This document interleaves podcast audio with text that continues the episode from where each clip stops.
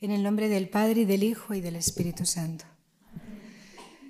Quería comentaros mm, una luz muy sencilla que posiblemente ya todas tenemos, pero como estábamos orando con Pedro, pues este año me dio una alegría especial fijarme en cómo la pasión, muerte y resurrección de Jesús, cómo es para Pedro, en qué, cómo se manifiesta esa entrega de la vida de Jesús a favor de Pedro, el eco en el corazón de Pedro, qué eco deja, qué, qué aldabonazo de resurrección deja en Pedro, ¿no?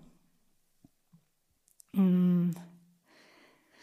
Y era con un aspecto, ¿no? Eh, estamos en ese momento en el que todos le abandonan y huyen. Todos me abandonaréis y huiréis. Cuando ven que el maestro tiene un destino no de gloria, sino de muerte y de cruz y de sufrimiento, los discípulos empezaron a correr en todas las direcciones. Tenía el miedo de quedarse con Jesús, tenía el miedo a la brigada de soldados, miedo a Judas, miedo de permanecer juntos, miedo de ser reconocidos como discípulos del Maestro, miedo al miedo, tenía el miedo de su propio miedo. Y Pedro había dicho al Maestro, yo no te abandonaré, yo daré la vida por ti. Se me venía que en una profesión perpetua decimos para siempre, pero en ese para siempre también abrazamos quienes somos y la fragilidad, apoyadas en que Él es fiel. Porque si no lo vemos así, que es lo que quiero explicar, subiremos el sobresalto de nosotras mismas, de nuestras propias fragilidades. Miramos a Pedro, lo siguió hasta el fin, pero en Pedro hubo momentos de mm, miedo, desconfianza, abandono, en momentos también de de querer seguirle y de querer huir constantemente, de querer pedir, explicaciones que no se podían dar, tantos momentos tan difíciles de vivir en el seguimiento a Jesucristo. Y sobre todo justo en el momento de la entrega de Jesús hasta la negación. Pedro llegó a negar, no lo conozco, no soy de ellos. Para mí aquí comienza una experiencia preciosa que, que se da en el seguimiento y de la que no tenemos que asustarnos. Si yo en mis fuerzas, no en la gracia del Espíritu Santo, prometo fidelidad, siempre quedaré confundido. Porque no somos distintas a Pedro en desconfiar, en querer huir, en hasta aquí, poner límites en el seguimiento. Por tanto, estaremos siempre centradas en lo que no he hecho, en lo que no he amado, en lo que debía haber hecho y no he hecho. Si se profesa un amor para siempre a Cristo en el seguimiento desde mí, me descentro totalmente de Cristo para centrarme en mí. Las palabras que pueden quedar en el corazón cuando no se vive en esa gracia del Espíritu Santo, el seguimiento es obra del Espíritu Santo, permanecer hasta el fin. Podemos pasarnos la vida escuchando, yo prometí a Jesús defenderle, yo prometí morir con él, yo prometí el yo prometí es la causa de la mayor frustración y tristeza, porque repliega al hombre sobre sí mismo, y le hace quedarse en contar y no contar su fidelidad o su infidelidad.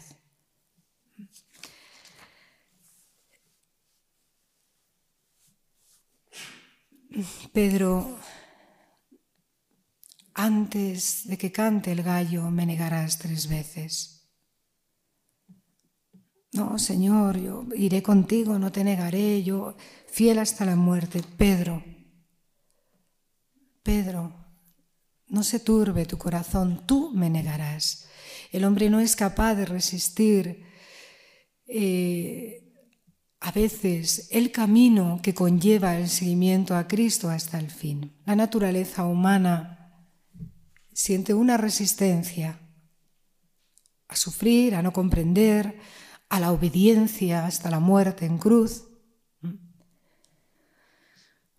Por eso es muy importante estar atentos a lo que va a ocurrir en la resurrección. Yo creo que si se hubiera quedado en la muerte no entenderíamos a Pedro tampoco. No, entenderíamos nada, pero entendedme, para mí el, el aldabonazo de resurrección, el beso de resurrección, la gracia en la que el Maestro enseña y permite vivir a Pedro, está en las palabras del resucitado. ¿Por qué? Pedro hasta la muerte sí experimenta algo grandísimo. Decir no soy es perder toda la consistencia. Perder a Jesús y sentir que su existencia fracasa es uno. Sentir que no tiene sentido para nada, lo experimenta apenas se separa del Maestro. No soy en el momento que dejamos de seguirlo o lo negamos, ni somos, ni nos conocemos, perdemos todo. Eso es evidente. Ahora mismo, si un nubarrón a mí me lleva hacia otro lado, fuera de Jesús, inmediatamente la vida no toca pie. Tengo la sensación de un total desconcierto de quién soy, de qué hago, eso es así cuando se ha empezado a seguirle ya, porque está más, más pegado a mis huesos su identidad en mí, su vida y su misión de lo que yo creo. Y esa experiencia es buena, decir no a Jesús y sentir la negación de tu existencia. Porque te das cuenta hasta qué punto le amas y no eres sin Él, no eres sin un desposorio a Cristo. Pero he aquí que se da un segundo momento, que es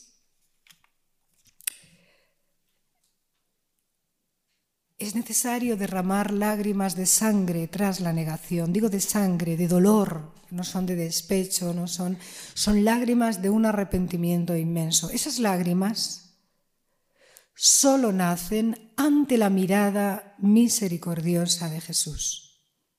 Quien aún llora su pecado por la rabia que te da haber fallado desde sí misma, por la rabia de que habías prometido y no has cumplido, quien no llora bajo la mirada misericordiosa de Jesús, no dará el siguiente paso de resurrección, se queda simplemente en una persona que ha traicionado a su amado, que ha traicionado, que ha negado, vamos a decir. Está perfectamente delimitados tres momentos.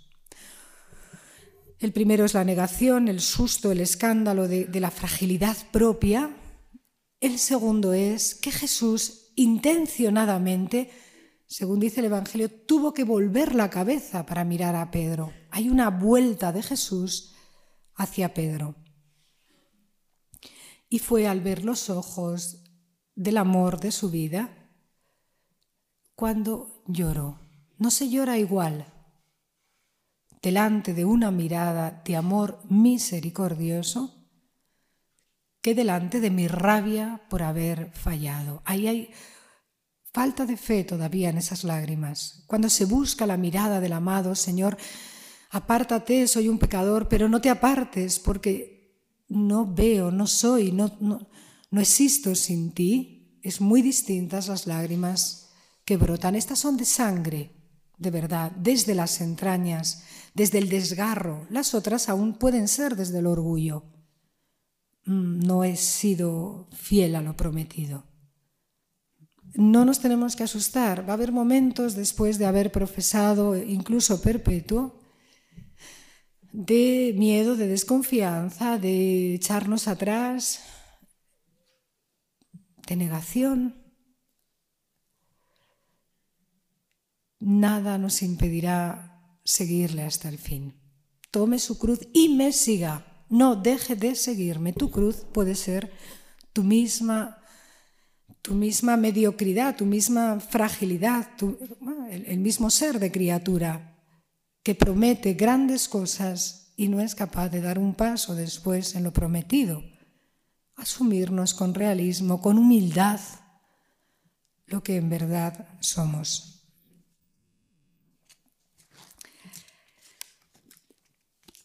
Pero he aquí el paso entre el segundo momento, la negación, y el aldabonazo de resurrección. Muy importante. Yo, sobre todo a las más pequeñas, os diría, no perdáis nunca de vista este paso. Tenemos una tentación el hombre, que es replegarnos después de haber obrado mal sobre el propio mal, en lugar de buscar la mirada del Maestro. Estar lamiéndonos las heridas en lugar de tocar las llagas del resucitado. Lamer nuestras heridas que nos eclipsan las llagas del resucitado. Ahí se trata de un éxodo de nosotros mismos para tocar el cuerpo pleno de Espíritu Santo y gritar, Señor mío y Dios mío. No, qué malo, qué horror, qué he hecho, Señor mío y Dios mío ver esa distancia entre mi no respuesta y la respuesta del amor hasta el extremo por mí. Este es el salto de la misericordia. La misericordia, decíamos el otro día, no es algo humano, no es un don, natural humano, porque supone acortar la distancia del pecado y de la muerte, y esto solo lo ha hecho Jesucristo. No hay hombres misericordiosos, solo existe un hombre misericordioso, que ha cortado la distancia, ha dado la vida, ha podido destruir la muerte. Y entonces esa misericordia se derrama en sus criaturas. Por tanto, nosotras hubiéramos hecho así, y posiblemente fue la tentación de Pedro, que es ya asustado de sí mismo, aunque ha llorado, solo seguía de lejos, ni siquiera después de lo que había hecho. Uno dice, pero ¿por qué no se pone al pie de la cruz como Juan? No se sabe que estuviera, lo seguía de lejos. Aún eh, se puede intuir que nuestras negaciones, nuestras, nuestros vaivenes, ¿no? nos dejan a una distancia. Uno mismo no acaba de creer que Él ha acortado esa distancia yo no me perdono esto. Yo he negado al Maestro. El acortado es la misericordia, es romper la distancia de la muerte y del pecado que nos separa de Él. Pero el hombre tiene que hacer ese camino, creer en su misericordia y dejar de lamerse sus heridas. A lo mejor nos hubiera pasado así, que la próxima vez, bueno, ha muerto ya, no puedo hablar con él, pero si hubiera tenido cinco minutos para hablar con el maestro, ojo, este es el quicio, me hubiera encantado para disculparme, para pedirle perdón, para decirle que, que soy digno de todo reproche, eh, que merezco una regañina. Jesús el paso, el paso de la misericordia, de la muerte, del pecado a la vida, no permite las disculpas, no permite, me parece ver en este Evangelio a Pedro, un gran discurso de por qué le negó. Porque podemos pasarnos los días siguientes de la vida, después de haber pecado, metidos en el fango del pecado, dándolo vueltas y más vueltas, sin creer en ese perdón, en esa misericordia. Esto todavía es más grave a veces que, que, la propia caída. Y tenemos esta tentación un poco morbosa de dar vueltas al mal que he hecho. Lo has hecho, y simplemente a él le ha bastado un cruce de miradas, un cruce de corazones. Pero a nosotros no nos basta y tendríamos que dejar claro al maestro, prefería no haberla hecho. Hombre, es verdad que te prometí seguirte, y, pero quedé desconcertado, me sentí como un niño en la noche perdido, pero Jesús, tú sabes que te quiero. Eh, a veces nos perdemos los acontecimientos siguientes de la vida porque estamos en el acontecimiento anterior de negación o de pecado. Y la vida sigue. Y la mirada del Señor ha pasado por ti. Pero nosotros seguimos en la culpa. Es decir, si me dieran cinco minutos para disculparme y para, bueno, disculparme o no quiere que se hable más del hecho. Cuando Dios perdona, dinamita, olvida. Nosotros no olvidamos. Y si podemos, lo plantamos delante es algo, muchas veces yo lo, pienso en nuestro corazón y en nuestra psicología, a veces enfermizo. ¿Por qué una persona, después de cinco años, vuelves a hablar con ella y solo te vuelve a hablar del pasado, de hace cinco años, de aquel mal que hizo? Y ha pasado por el sacramento, y ha pasado... No, no ha pasado. Solo ha sido un barniz, no ha creído. Cree más en sí y en lo que no puede, de algún modo, ¿no?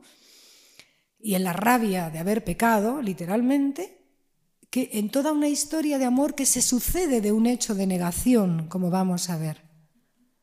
Si tú me has perdonado.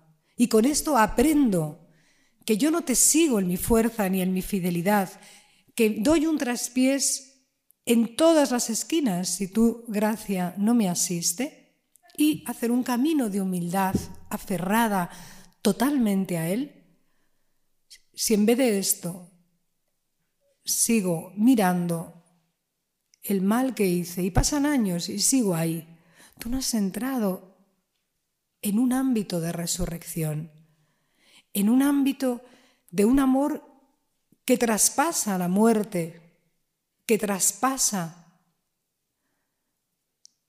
las puertas cerradas. Ahí cierras una puerta, que es, bueno, yo hice esto. Pero incluso a, esa puerta cerrada, él entró cuando las puertas estaban cerradas. Pero no puede arrancarte eh, el dolor de tu infidelidad si tú lo aferras tan fuerte y el centro de tu seguimiento es lo mal que hice.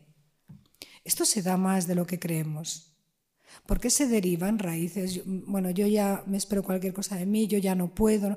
En lugar de decir, puedo negarle, incluso traicionarle, sí, pero no quiero. Y por eso, de ahora en adelante, en tu gracia, quiero en tu gracia avanzar en el seguimiento. es un aldabonazo de resurrección. ¿Mm? Tener la certeza absoluta de quién eres y quién no eres pero también de saber quién es Él y qué puede en mí. Este es el salto de resurrección. Y el otro día orando muy despacio con esto, ¿no? Y a mí se me hizo tan luminoso que el próximo encuentro que ya tiene Pedro con Jesús es el encuentro con Cristo resucitado. Y posiblemente Pedro todavía tenga ahí la sombra de la negación y le diría, Señor, el jueves santo, hace tres días yo te hice esto, el viernes santo. El resucitado viene a ahogar todas nuestras culpas. Es decir, viene a inundarnos, a bañarnos en misericordia. De tal modo que lo próximo no es, oye Pedro, ¿qué, ¿dónde estabas eh, tú que ibas a dar la vida por mí, que eso lo podía haber dicho perfectamente. ¿Dónde estabas? Todos huyeron, tú también. Pedro, ¿qué te pasó ante tres mujercitas que, que congeló tu corazón para que negaras mi persona? Todo queda ahogado ante la presencia, es que es tan precioso, de, este amor. Esta es la misericordia, ¿no? No, es, bueno, bonito, tú estás mal, pero yo te... No, no, la misericordia es ese perdón y ese olvido que asume nuestras muertes. De tal modo que no existe, como pasa en el sacramento de verdad, si tú lo crees, de ahora en adelante ya no existe. Perdónate y olvida todo el mal y sigue avanzando en esta nueva experiencia que todo esto te ha hecho comprender. ¿Qué, ocurrió? Tras la negación, el siguiente paso que ocurre es que el resucitado viene a buscar a Pedro y viene a buscarlo a la orilla de, del lago y todo el diálogo que se va a entablar, lo último fue la negación. Después de nuestras sustos hasta negar, la siguiente palabra de Jesús es, ¿me amas? Una declaración de amor. Si se vive así la vida consagrada, se llega hasta el fin. No se llega a mis promesas. No se llega si me quedo morbosamente retorciendo aún más el mal que hice. Esto es causa de desánimo constante. Se llega sí, tras haber caído, sin, negar esto, porque es evidente, la búsqueda de esa mirada y dejar que borre, dejar que el olvido de Dios entre en mi corazón. Yo sé que se me ama mucho porque se me perdona mucho. Esto es el recuerdo de esa mirada. Y volver rápidamente a, escuchar la declaración de amor, porque a veces Dios se nos quiere declarar y volver a preguntar, tú me amas, y nosotras tenemos toda la retaila de pecados que traemos a sus pies humildemente además. Señor, soy tan humilde, fíjate, reconozco todo esto, ¿no? Si no me falta reconocerlo, es que, es que te han oído toda la asamblea, ¿sabes? A lo mejor si fuera solas el pecado no traerías tan... tan... Basta ya, nos dice el resucitado. Déjame a mí el primero y el primero en este diálogo es, soy yo que te digo, ¿me amas? Ante esto se ahoga toda nuestra letanía de miserias. Pero no siempre se da. Él te está preguntando de nuevo, como en ese beso de resurrección cada día eucarístico en el que corporalmente se nos entrega. Él te está hablando así y tú sigues diciéndole, eh, Jesús, sí, sí, te quiero, pero mira, ¿te acuerdas? te voy a explicar un momento lo que me pasó en el patio eh, con las mujeres. Pues es que yo mm, estaba... ¿Me amas? No, no, Jesús, sí, claro, claro que te amo, ¿no? ya dejé un día todo, te seguí, pero a ver, Jesús, escúchame, te quiero explicar lo que me pasó aquella noche que... ¿Hacemos esto o no? Mm, mm. ¿Y por qué? Si Él quiere darte el gozo de la resurrección, ¿por qué te empeñas en el regodeo de, tu miseria, de tu tristeza? Lo hacemos mucho y esto nos quita el gozo, el ánimo, la paz, la presencia tal cual se nos quiere dar el resucitado. A mí me enamoraba Jesús en Pedro, ¿no? Viendo este hecho. Negación, se vuelve a él y ahoga. Es como si dinamitara, lo ahoga todo el, dolor de Pedro, pero Pedro puede seguir teniéndolo. La próxima vez que ya no me voy a encontrar, además con un resucitado, ha dicho que resucita, sí, pero ¿cómo se habla? Hablará. ¿eh? Pero él, está, nos enfrascamos muchas veces tanto nosotros mismos que ya tenemos predispuesto el próximo encuentro con Jesús. Tirad el próximo encuentro, dejar a Dios que nos sorprenda con el próximo encuentro. Tienes demasiada hecha tu oración lastimera normalmente. Ellos, los discípulos, desde que se aparece Jesús, vivieron todos los días de la resurrección de Jesús solo pendiente de la siguiente manifestación. ¿Vendrá hoy? ¿No vendrá? ¿Vendrá con peces? ¿Vendrá en el lago? ¿Vendrá con costado? ¿Dejará? Esta fue toda la pasión de los 50 días. ¿Dónde será el próximo encuentro? ¿Será hoy? Ojalá esta, esta resurrección de este año, porque solo tenemos esta y está, sea para dejar a Dios la iniciativa. Porque vamos tan encasillados y encastillados en, en mí que no oigo su declaración de amor. Porque no entendemos que Dios se declare en vez de que me eche una regañina. Yo quiero la regañina y Él no quiere eso para ti. Él quiere que vivas sana, que vivas de la experiencia del espíritu del resucitado. A mí me ocurre mucho, quizá por eso me ha dado un aldabonazo al corazón. Tengo ya proyectada la próxima oración y programado todo como tiene que ocurrir. Y aunque él hable, le diré, sí, sí, sí, pero yo rebajaré esa oración a mi nivel. Es una manipulación, eh, algún modo de, de, cómo Él se nos quiere manifestar para hacer una, un rebaje de todo, de, en lugar de, de, saltar, ¿no? Es el Señor de saltar al resucitado y entrar en esa atmósfera humano-divina que, por pura gracia, misericordia, Él ha querido darnos. No, yo me quedo en mi barca y tú vienes a escuchar mis lamentos. Hay como una imposición que nos impide conocer al resucitado, la vida del Señor. A mí esta, esta Pascua de Resurrección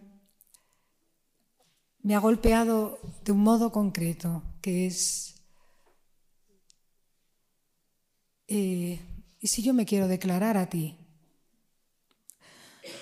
Tú vas a poner una pared y un obstáculo mm, de lo mal que me sigues o me dejarás declararme. Y además no te pregunto qué te pasó en la noche del desconcierto, te pregunto, ¿me amas? ¿Tú me amas? Nos va a pasar en el seguimiento, hijas, a cada una y en común habrá momentos de, abandono, de desconcierto, de miedo. Se durmieron en, Getsemaní ante el sufrimiento para no ver sufrir al maestro.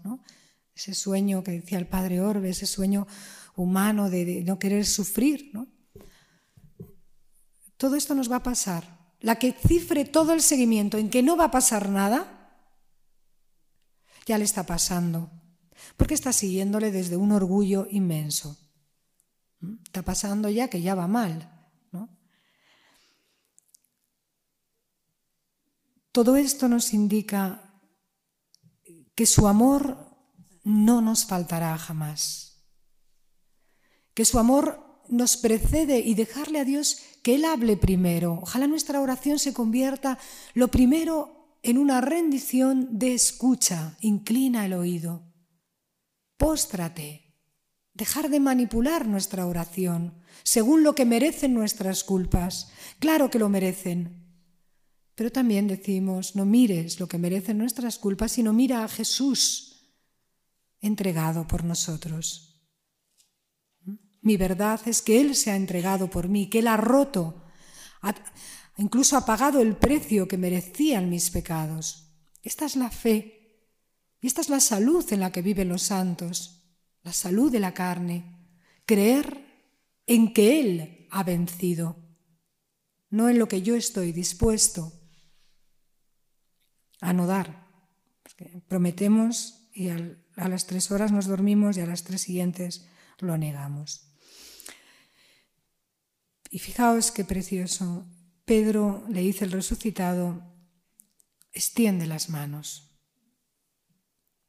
Extiende las manos para seguir a Cristo, extiende las manos, ¿no? déjate tomar, otro te ceñirá. El siguiente encuentro después de la negación fue una declaración de amor. ¿Me amas? Déjate tomar. Déjate tomar.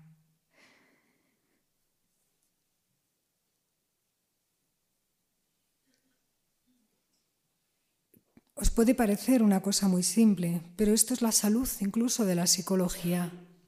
Estar continuamente machacándonos, no creyendo en su misericordia, es destructivo al corazón, al pensamiento, al sentimiento, a la actuación, porque siempre es como una fuerza contraria a una fuerza de resurrección, es una oscuridad, una sombra constante sobre lo que Él quiere construir. A mí me entristece mucho cuando después de tres años me vuelves a hablar de tu infidelidad. Si a mí me pasa y a ti, a Cristo, que no, porque me está demostrando que más allá de lo grave de lo que pasó, lo grave es que has vivido tres años anclada en que finalmente no has creído en su misericordia. Y, y son tres años que te han ido demoliendo con voces de muerte que tú no quieres y te preguntan, pero que no has dinamitado con la resurrección de Cristo si se te dice la verdad. Te falta fe en el aldabonazo de resurrección, en esa culpa concreta. Porque hay después de la culpa una estela de muerte que ya no estaba llamada a ser. Está llamado a tener este, este encuentro vivo con la victoria del resucitado. Y ese paso lo tenemos que dar nosotras. Él está, Él viene, pero me dice, me amas, me amas, solo tienes sed de, es un mendigo de amor, me amas. Y nosotras volvemos a enfrascarnos y a querer volver al tema de la negación. Está entendido. Esto no quiere decir que los cristianos seamos unos mm, inconscientes y entonces no, no, reconocemos, hemos llorado lágrimas de sangre frente a una negación y seguiremos llorando. Pero basta. Yo me acojo a su misericordia infinita. Yo sé que el viviente ha podido atravesar y tomar sobre sí mi pecado y mi muerte. Lo creo, creo en el perdón de los pecados, creo en la crucifixión por amor de Cristo por mí. Creo que me amó y se entregó por mí sigo viviendo como el que, eh, lo que hago pago. Eso es sin fe. No pagamos lo que hacemos, ¿eh? gracias a su misericordia. Por tanto, os decía tres pasos ante nuestros desconciertos en el seguimiento, rápidamente arrodillarnos, echarnos a sus rodillas, Señor, soy un pecador. Rápido, casi cuando estamos todavía pecando, diría yo. Esto es posible, estar casi orando y pecando a la vez, porque te sorprende eh, tu propia fragilidad. Pero llorar sobre el maestro, llorar sobre su cuerpo, no sobre el mío. Esas lágrimas purifican y vuelven a lavar nuestra mirada y nuestro corazón. Y dar lugar a que Dios sea el primero en mi oración. Basta de estructurarnos la siguiente oración. Dejarnos sorprender. Dejarnos sorprender. Y tan sorpresa que lo último que esperaba es que me diga ¿me amas? Lo siguiente que yo no esperaba precisamente era una declaración de amor. Y por último, solo repito esto, ¿no? que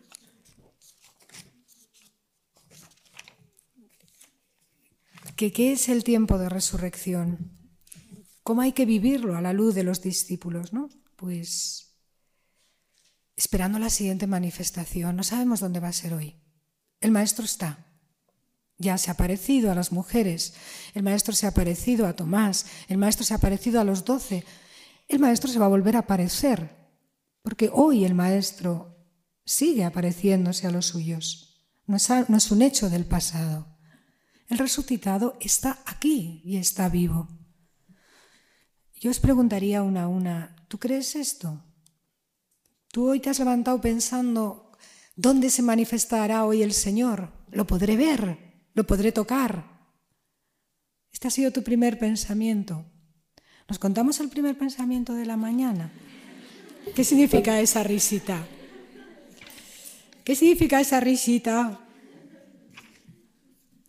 ¿Sabéis lo que es vivir en la tierra esperando la siguiente manifestación del resucitado. ¿Lo sabéis? Pues esto es lo único que tenemos que saber. ¿Qué esperamos hoy? ¿Qué esperamos que sea nuestro día? ¿A quién esperamos? ¿Qué quieres que acontezca más grande que el resucitado viene a prepararte un desayuno con brasas? Y esto no es abstracto, está aquí, está en su iglesia, está en la comunidad. A mí el resucitado me ha preparado hoy el desayuno porque no he podido percibir más que amor en cómo todo estaba preparado desde el amanecer para mí, en cómo las hermanas han hecho posible una atmósfera y un ámbito para el resucitado. Eso es comunio, lugar donde Jesús se hace presente. Esto significa comunio. O mi mañana puede ser una letanía de quejas y no ver nada y no esperar nada, ¿no? Sí, me han dado pan con leche, fíjate, en el mundo me estaría comiendo una napolitana de chocolate. Porque no hacemos una experiencia esta Pascua de vivir realmente creyendo en el resucitado. Se lo pedimos en el Espíritu Santo, pero vamos a creer que se manifiesta. Porque, porque si lo creemos, estamos abiertos a verlo.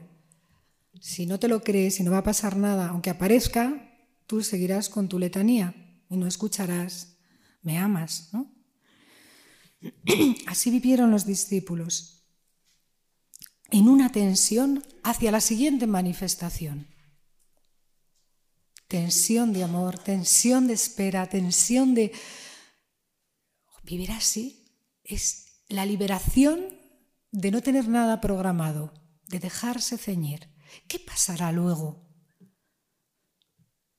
O mejor, ¿qué está pasando ahora? No, esperaba para nada que me pasara esto. No, esperaban para nada que el maestro viniese al lago esa mañana, ¿no? dicen, no sabían que era el Señor. Pero si vivimos en esa espera, acabaremos diciendo en todo, es el Señor. Y por fin nos olvidaremos de, esta soy yo. ¿No te aburres ya? de ti misma. No puede ser la experiencia de resurrección sentir aburrimiento de una misma y fascinación por aquel al que has profesado un amor. Ojalá resucitado sea tan apasionante y le veas, porque lo es en tu vida, digo, Él es apasionante, sea tan apasionante en tu vida que te lleve al olvido de ti. Esta sería una gracia de Pascua tumbativa, bueno, tumbativa emergente la liberación de uno mismo, de su poquedad, de lo que no hace. Ya hemos dedicado demasiadas horas a mi miseria y muy pocas al resucitado. Podían ser todo el día dedicado a la siguiente manifestación, porque no decía, la próxima vez me apareceré en... No, Galilea, allí me verán y a partir de ahí se mueve en un espacio. ¿No?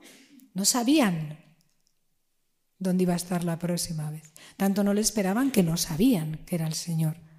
Y se presenta de una forma no, no con manifestaciones como la transfiguración siquiera, sino tan sencillo, tan cercano, tan comprensible también a la criatura humana, siendo el resucitado. Es que es un misterio que el resucitado estaba en la tierra, hijas.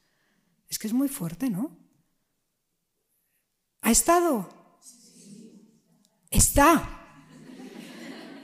Es como si os creyerais lo del pasado, pero tú crees en el presente. Cualquier segundo del día, hoy, puede ser un golpe de presencia, de manifestación del Señor. Esta es la razón por la que me he despertado hoy. Quiero verte, quiero ver al resucitado, necesito vitalmente verte. Y tú vendrás. Y tú estás. Todo lo demás son proyectos de nada. Y no habrá explosión de alegría en el corazón si no ve al resucitado, porque estamos hechos, la vida del hombre es ver a Dios. No hay, no hay vida, no hay explosión de alegría como provocaba Jesús si no lo ves. Y sin embargo, estamos muy empeñadas y nuestro ánimo y nuestra tristeza depende de cómo me salgan hoy las cosas y cómo se me valore o no. Si tú te encuentras con el resucitado, vas a saber lo que es la valoración. ¿Me amas? Vas a saber lo que es el precio de tu vida, la misericordia que ha dado la vida, el amor hasta el extremo. ¿Por qué buscamos la alegría completa en los acontecimientos que no tienen alegría completa ni de resurrección? Y por eso nos desalentamos. Hoy tenemos que estar atentos, puede aparecer y mostrarnos el costado, los pies. Así vivieron ellos. ¿Cuál será la próxima resurrección, de manifestación?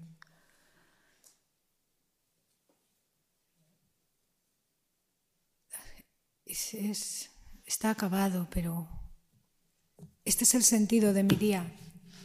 ¿Dónde te veré, Señor, hoy? ¿Dónde te estoy viendo hoy?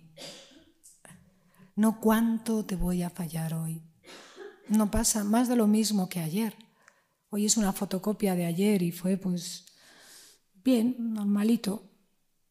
El único que no es normalito un día es cuando te encuentras con Él. Además, la vida es muy normalita sin Cristo resucitado. No, no hay nada tan apasionante como que despierte toda mi tensión de amor. ¿no? Hacemos la prueba. Vivir esta Pascua sabiendo que me lo voy a encontrar que se me va a aparecer. Se apareció y se aparece. Ahora bien, centra el corazón, no, no esperes. Bueno, puede aparecérsete también, ¿eh? O sea que no. Tampoco deseches que venga en persona, ¿eh? Porque lo ha hecho también. Pero tú te lo crees. ¿Tú te has levantado hoy creyendo esto? Aquí se ríen, pero no contestan. Pues vamos a pedir la fe en su poder. Él puede hacerlo. Él quiere un encuentro con nosotros, como aquella mañana, como cada mañana, y no hay mañana si, Él no está. Pedimos esta gracia en comunidad y luego nos lo contamos. Oye, pues a mí se me ha parecido aquí, en esta circunstancia, con esta hermana, a mí se me ha parecido aquí, veréis como toda la casa está llena de manifestaciones de su presencia. Sería precioso cada una donde esté que nos cuente cómo te ha ido hoy con el resucitado. ¿no? ¿Qué ha pasado? ¿Qué te ha dicho? ¿Cómo llegó? ¿Cómo estabas? Imagínate que me conto contigo y digo, oye, hoy he resucitado, fíjate. Yo estaba horrible pensando que he sido malísima ayer, que no sé qué. ¿Sabes qué me ha dicho? Me amas. ¿Qué cara se te pondría a ti si te cuento esto? ¿Eso te ha dicho el resucitado? ¿Te lo creerías? A mí se me ha aparecido. Se me ha aparecido, decían. Se me ha aparecido. Estamos para esto, para vivir en tensión de su manifestación y para dar testimonio de quien a mí verdaderamente, que, ni lo merezco, ni, es que ya no cabe ni mis merecimientos. Él es así. ¿Cómo es tu amado? Mi amado es así. Le gusta manifestarse. A mí le gusta preguntarme, ¿me amas? Y luego es muy curioso, ¿eh? La sombra de Pedro curaba, la sombra. Le va a quedar muy claro quién es. Es la sombra, ¿eh? Eso lo dejamos para la próxima meditación, pero vamos a hablar sobre la sombra. No eran los ojos de Pedro azules, clarísimos, deslumbrantes. Era la sombra de Pedro la que curaba. ¿A quién le gusta curar con la sombra? Ah, que te digan, ¿qué ojos tienes? ¿Qué pestañas? Como luceros de la mañana. Mi sombra ha curado. Nos puede sentar hasta un poco mal, ¿eh? Porque revela que Él es el sol, no tus ojos. Llame antes. Pues avanzamos en el nombre del Padre y del Hijo y del Espíritu Santo.